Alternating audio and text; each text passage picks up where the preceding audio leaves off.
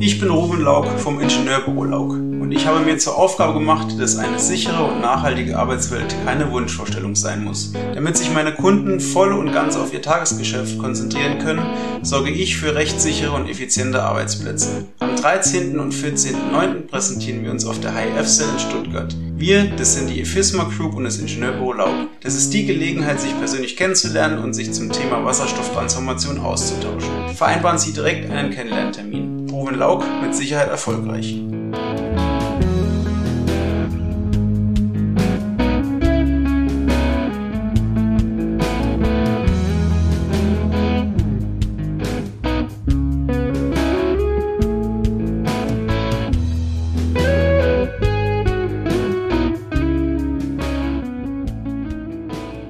Herzlich willkommen an der Hydrogen Bar. Es geht wieder los, die zweite Jahreshälfte 2023. Wir freuen uns, dass ihr nach unserer Sommerpause auch wieder eingeschaltet habt und euch neue Folgen des schönen Podcasts rund um die Themen Wasserstoff, Brennstoffzelle, alles was dazugehört, anhört.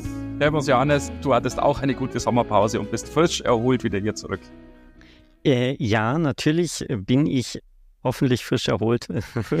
er nimmt es ja ein bisschen, bisschen vorher auf. Ja, also wir, haben noch, wir haben noch ein bisschen mitten in der Sommerpause sozusagen.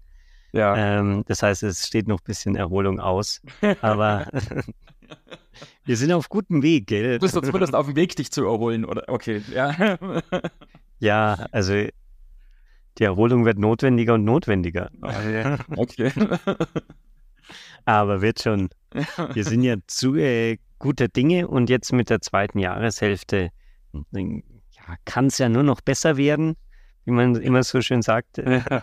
Genauso auch unser Podcast. Wir haben einiges vor, wir haben einige ja. Gespräche jetzt auch geführt in den letzten Wochen, Monaten. Es kommt dann einiges noch hier ja, auf uns alle zu. Naja, wo wir uns jetzt gerade schon so etwas gerade Sorgen machen, wie wir das alles schaffen sollen, aber ich denke, wir kriegen es alles hin. Ja. So schlimm ist es dann auch nicht. Zur Not müssen wir das Jahr ein bisschen verlängern, dass wir ja. noch ein paar mehr genau. Episoden veröffentlichen können. Nur mal 54 Wochen aus den 52. wir schauen mal, was wir damit Verhandlungen erreichen können. Aber heute wollen wir jetzt erstmal noch ganz gemütlich und langsam wieder einsteigen nach der Sommerpause.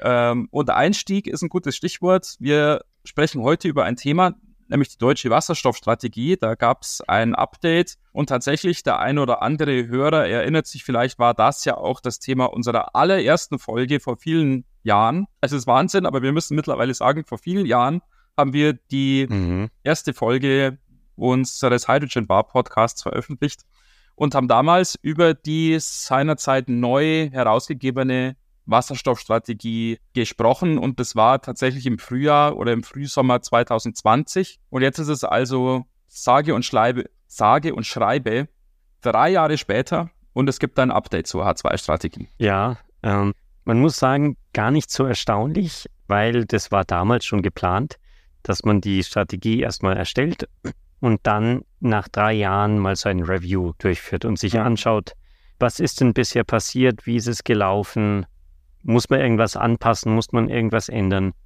Und das ist eben jetzt passiert in den letzten ja. Monaten anscheinend und da wurde jetzt vor kurzem dies Review veröffentlicht und quasi so ein bisschen nachjustiert. Was soll denn jetzt in den nächsten Jahren bis zu diesem Wunderjahr 2030 alles passieren? Genau. Und wie du es ja gesagt hast, genau, es war seinerzeit schon angekündigt, es wird ein Update geben. Aber man muss ja tatsächlich sagen, in diesen drei Jahren seit der Veröffentlichung der ersten Version 2020, man kann nicht behaupten, es hätte sich nichts getan auf der politischen hm. Bühne hm. oder bezüglich der politischen Rahmenbedingungen. Die Welt hat sich in dieser Zeit sehr, sehr stark weiterentwickelt, würde ich jetzt mal sagen, ob man das jetzt gut findet oder schlecht, aber es hat sich auf jeden Fall weitergedreht. Mhm. Und die Gründe dafür ist in uns allen bekannt. Natürlich zum einen die Corona-Krise, die uns ja lange Zeit begleitet hat und dann natürlich jetzt auch die Situation mit Russland und der Ukraine und der unklaren Energieversorgung in der Zukunft, speziell natürlich nachdem die Zugang zu dem Erdgas aus Russland eingeschränkt wenn nicht sogar jetzt komplett zum Erliegen gekommen ist. Und zum anderen natürlich die Herausforderungen, die immer wieder mit dem Klimawandel in Zusammenhang gebracht mhm. werden, wo also wir speziell natürlich in Deutschland ja sehr, sehr im Mainstream über dieses Thema Klimawandel tatsächlich täglich, eigentlich muss man sagen, sprechen. Und diese Randbedingungen, diese Einflussfaktoren haben natürlich auch dieses Update der Wasserstoffstrategie entscheidend beeinflusst. Mhm. Genau, und das ist wirklich auch ein, ein ja, Punkt, der sich dadurch zieht, dass alles beschleunigt werden soll. Also es soll mehr Wasserstoff produziert werden, es soll mehr Wasserstoff angewandt werden, es soll mehr Wasserstoff transportiert werden. Ja. Im Prinzip geht es wirklich darum, den Markthochlauf weiter oder noch schneller durchzuführen als ursprünglich geplant. Ja. Und natürlich das Datum bleibt mit 2030, aber im Prinzip die, das Volumen in 2030 soll halt auch, soll alles steigen. Ähm, mhm. und vor allem jetzt halt wirklich kurzfristig innerhalb des nächsten Jahres sollen schon wirklich die, die Entwicklungen beginnen im Prinzip. Ja. Äh, und man merkt richtig, wenn man das liest, wie, wie da ja, der Druck drauf ist, ja. dass man ja. da wirklich vorwärts ja. kommt. Genau, und bevor wir jetzt wirklich so in die ganz, ganz harten Fakten und Zahlen einsteigen, ich kann das, was du da jetzt gerade gesagt hast, Johannes, aus meiner persönlichen Warte daraus auch nur bestätigen. Man hatte bei der Veröffentlichung der Wasserstoffstrategie 2020 schon den Eindruck, ja, Wasserstoff wird jetzt als eine legitime Option zur Energiespeicherung und zur Teilung in der Zukunft wahrgenommen und wird auch entsprechend gefördert und vorangetrieben, aber es war noch nicht so, dass man wirklich Leidensdruck jetzt hatte. Mhm. Zumindest in diesem Jahr 2020. Da hatte man natürlich schon auch im Hinterkopf Klimawandel, Energiewende und so weiter. Aber dass man wirklich akut Leidensdruck hatte und Handlungsdruck hatte, war damals noch nicht so ausgeprägt, wie es heute ist. Und das ist, glaube ich, der entscheidende Unterschied und sozusagen die entscheidende Überschrift, die jetzt, die jetzt über diesem Update der H2-Strategie stehen könnte. Jetzt ist sozusagen in jedem in jedem Satz, in jedem Absatz, in jedem Kapitel zu merken, es gibt jetzt akuten Handlungsdruck, es muss was passieren und mhm. deshalb wird da jetzt gehörig aufs Gaspedal gedrückt, es werden neue Forderungen aufgestellt, es werden neue Ziele aufgestellt, die jetzt um einiges sportlicher und umfassender sind, als es noch 2020 der Fall war. Und wenn wir jetzt wirklich dann mal sozusagen etwas mehr dann in die Einzelheiten gehen, ins Detail gehen, was natürlich sofort auffällt oder was natürlich auch an prominenter Stelle platziert ist, ist der Bedarf an Wasserstoff im Jahr 2030 wird jetzt auf eine Spanne von 95 bis 130 Terawattstunden im Jahr äh, fixi nicht fixiert, wird, wird, wird angesetzt. Ja, wird angesetzt, erwartet. Genau, ja, genau.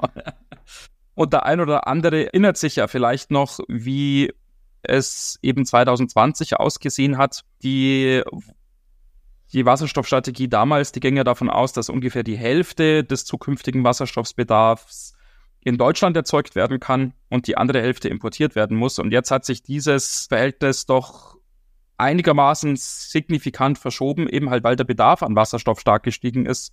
Mhm. Äh, geht man jetzt davon aus, obwohl man signifikant mehr Wasserstoff auch in hm, der Bundesrepublik Deutschland erzeugen möchte, nämlich doppelt so viel als noch im Jahr 2020, als man ja als Ziel für 2030 5 Gigawatt angesetzt hat. Jetzt sind wir bei 10 Gigawatt als Ziel für 2030. Trotzdem verschiebt sich das Gleichgewicht zwischen Import und heimischer Produktion sehr, sehr deutlich und man geht jetzt von einem Anteil von importierten Wasserstoff von bis zu 70 Prozent aus. Und das sind natürlich enorme Zahlen. Allein schon, wenn man sagt, äh, ja, Elektrolyseleistung soll auf, auf 10 Gigawatt in, in Deutschland steigen, und natürlich der, der Wasserstoff, der importiert wird, der muss ja auch irgendwie hergestellt werden. Da kommt einiges auf die Industrie zu, das umzusetzen. Ja. Und da ist natürlich dann auch die, die Bundesregierung dabei und will das unterstützen, will Fördermittel freigeben und wirklich diese, ja, die Wasserstoffproduktion zum Hochlauf bringen. Und das ist vielleicht auch in, in der Strategie dieser erste Überpunkt oder das erste Handlungsfeld, Wirklich steht einfach die, die Verfügbarkeit von ausreichendem Wasserstoff sicherstellen, der auch noch wirtschaftlich ist. Ja. Also, dass es halt nicht darum geht, möglichst viel, möglichst teuer zu haben, sondern im Prinzip möglichst viel oder ausreichend viel, aber natürlich auch zu wirtschaftlichen Preisen. Ja. Und da spielen dann am Ende dann doch die Subventionen eine wichtige Rolle. Ja, ja genau. Äh, es gibt auch eine Stiftung, die dieses Verhältnis zwischen dem Einkaufspreis für Wasserstoff, speziell wenn er importiert ist, und dem Verkaufspreis an die Endverbraucher auf der anderen Seite regeln soll. Die hat zwar global, vielleicht dann da gleich noch einige Sätze mehr dazu, aber ich wollte vorher noch sagen, man kann sich jetzt ja nochmal anschauen, wie entwickelt sich denn die Wasserstoffnachfrage oder wie soll sich denn die Wasserstoffnachfrage entwickeln bis 2030? Und wir haben es ja schon gesagt, also es soll eben jetzt auf bis zu 130 Terawatt hochgehen. Und dann ist natürlich die Frage, ja, äh, wie viel verändert sich denn? Also ist das ein starker Zuwachs oder ist es nur so ein bisschen mehr als jetzt gerade heute? Und es gibt dann eben so Annahmen, ja, der Wasserstoffverbrauch jetzt heute, speziell natürlich in der Industrie. In der aktuellen Situation ist ja eigentlich nur die Industrie jetzt ein nennenswerter Wasserstoffverbraucher. Verkehr und alles weitere spielt eine untergeordnete Rolle. Hm, mit Stand heute stehen wir eben jetzt bei einem Wasserstoffverbrauch im Jahr von 55 Terawattstunden und, und bis zum Jahr 2030 sollen da also nochmal 75 Terawattstunden hinzukommen. Also eine Steigerung um mehr als 100 Prozent. Und das muss natürlich entsprechend dann adressiert werden und man muss natürlich auch diesen Wasserstoff, der dann da verbraucht wird, erstmal herbeischaffen. Also das ist die Herausforderung. Ähm, und der Verbrauch ist dann eben signifikant höher als heute. Und es wird dann auch so sein, natürlich wird nach wie vor der Industriesektor der mit Abstand größte Verbraucher von Wasserstoff sein, haben wir ja auch im Podcast schon einige Male adressiert, dass das auch weiterhin so sein wird. Aber die Wasserstoffstrategie oder das Update der Wasserstoffstrategie öffnet sich explizit auch mehr und mehr und noch mehr als noch im Jahr 2020 für weitere Anwendungsfelder. Und so sind jetzt auch explizit Verkehr und sogar auch der Pkw-Verkehr erwähnt in der Wasserstoffstrategie als mögliche Verbraucher und Anwender von Wasserstoff. In der letzten Ausgabe 2020 hat sich Sektor der Mobilität ja erstmal auf diese klassischen Schwerlastanwendungen Luftfahrt, Schifffahrt und Schwerlasttransport beschränkt. Jetzt ist tatsächlich auch das, das Anwendungsfeld, was in der Wasserstoffstrategie erwähnt wird, um einiges breiter. Mhm. Was auch eine gewisse Änderung ist, ist vielleicht auch ja, mit diesem ganzen Wachstum in Verbindung gesetzt. Wir haben ja heutzutage den, den Hauptwasserstoffbedarf gedeckt durch grauen Wasserstoff, durch Wasserstoff, der aus Methan hergestellt wird und wo man natürlich CO2-Belastung hat, äh, CO2-Emissionen. Hier gibt es auch eine Änderung. Früher war ja wirklich der Fokus rein auf den grünen Wasserstoff und, und alles andere quasi gab es, aber musste auf sich selbst gestellt sein. Und jetzt wurde auch der blaue Wasserstoff mit einbezogen. Und es gibt sogar Fördermittel für blauen Wasserstoff. Das ist natürlich sehr, sehr kryptisch äh, geschrieben, da mit ganz vielen Wenns und Abers. Und es muss sichergestellt werden, dass die Treibhausgase natürlich nicht freigesetzt werden und so weiter und so fort. Aber am Ende steht da doch drin, dass diese Fördermittel dann auch für diesen äh, blauen Wasserstoff zur Verfügung stehen. Mhm. Und ich denke, da spielt es auf jeden Fall eine Rolle, dass man jetzt sagt, wir müssen so viel Wasserstoff herstellen, wenn man sich da allein auf Wasserstoff aus Elektrolyse und dann noch von erneuerbarem ja. Strom beschränkt, da, da wird ein Gap bleiben, jetzt erstmal, mhm. zumindest bis zum Jahr 2030. Und da ist halt die Frage, füllt man den, um, um dann doch den, diese Wasserstoffindustrie zum Laufen zu bringen und sagt, den können wir später dann noch ersetzen ähm, mit dem richtig grünen Wasserstoff. Oder fokussiert man sich halt auf den grünen Wasserstoff und dann ist nicht genug Wasserstoff da und dann wird es wieder zu teuer. Und am Ende, ja, wenden sich vielleicht doch Industrien von dem, dem Nutzen vom Wasserstoff ab ja. oder gehen wirklich in Länder, wo alles billiger ist. Und ja. ja. so kann ich das schon nachvollziehen, warum man da den blauen Wasserstoff mit mhm. in die, diese Strategie und in die Förderung mit reingenommen mhm. hat. Es ist also, vielleicht kann man es so auch überschreiben, eine gute Portion Pragmatismus in die Wasserstoffstrategie mhm. eingezogen.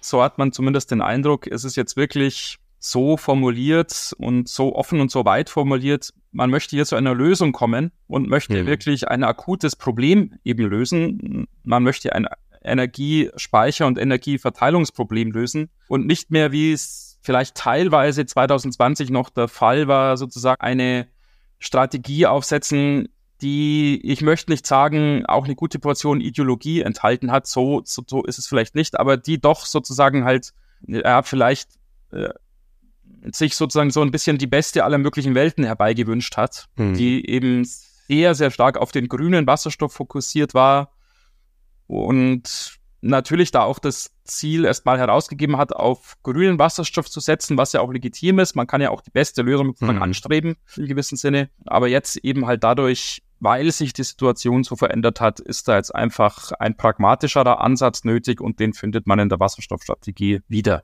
Mhm. Genau. Ja, was gibt's noch zu sagen zu dieser Wasserstoffstrategie? Ähm, ist genau, genau, die Verteilung. Das, äh, das ist nämlich auch ein eigenes Handlungsfeld. Im Prinzip das zweite nach der Verfügbarkeit ist wirklich ja. Wasserstoffinfrastruktur ausbauen. Und da geht's wirklich um Wasserstoffpipelines, um die Verteilung von dem Wasserstoff, der dann hauptsächlich aus, also gerade der importierte, der wahrscheinlich in Rotterdam angelandet wird und von mhm. dort dann verteilt werden soll. Ja, ja, ja.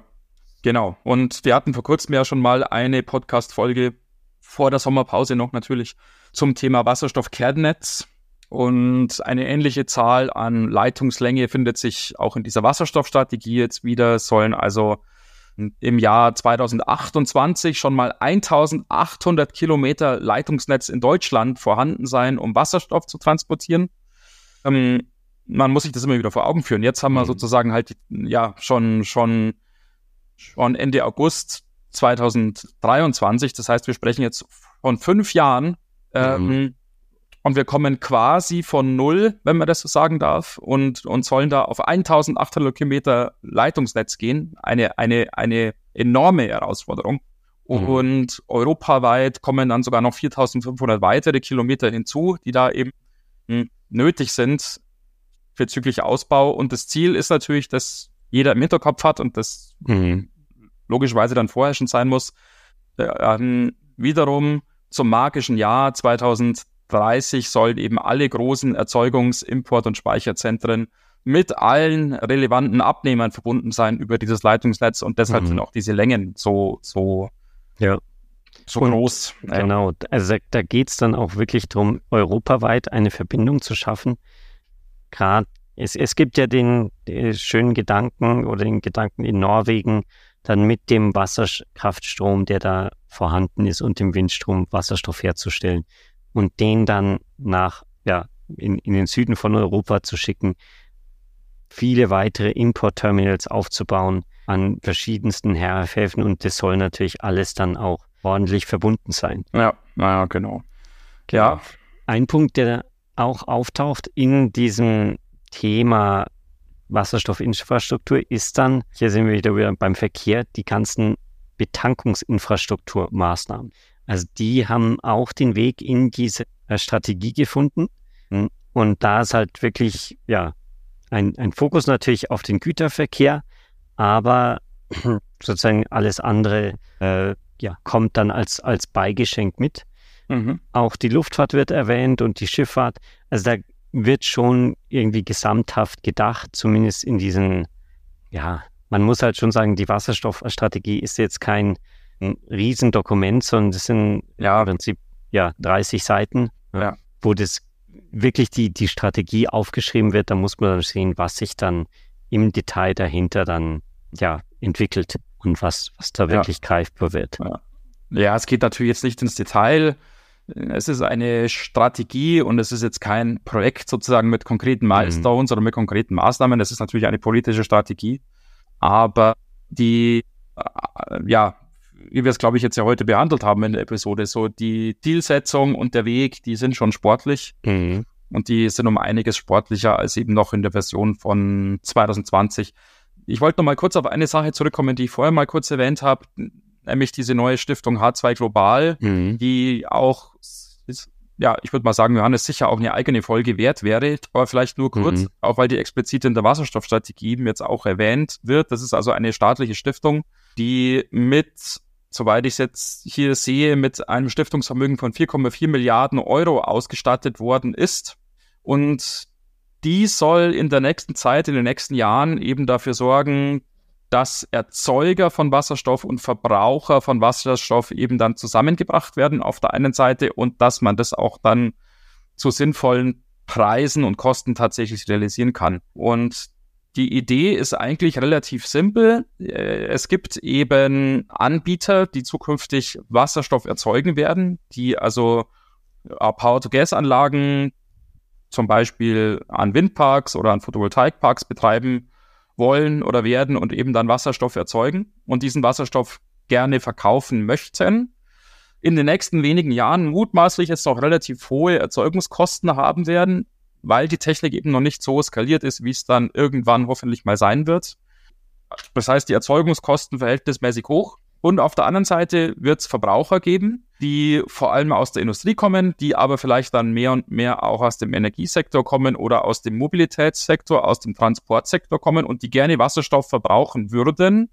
Und zum, zum Beispiel, wenn wir jetzt im Beispiel Mobilität uns kurz aufhalten, auch gerne dann Flotten vielleicht dekarbonisieren würden und weg vom Verbrenner mit konventionellen Kraftstoffen gehen wollen hin zu nachhaltigeren Kraftstoffen und dann mhm. vielleicht gerne auf Wasserstoff setzen würden, aber unter Umständen eben nicht die hohen Preise bezahlen können, die jetzt ein marktgerechter Verkauf von Wasserstoff oder ein marktgerechter Kauf von Wasserstoff in deren Sicht mit sich bringen würde. Und genau in diesem Feld soll dann eben die Stiftung einsetzen, indem sie diese Lücke zwischen dem, was sozusagen der Wasserstoff kostet, wenn ihn die Erzeuger verkaufen und dem, was die Verbraucher von Wasserstoff zu zahlen bereit sind, schließen mit staatlichen Mitteln. Mhm. Genau, also wirklich sehr umfangreich.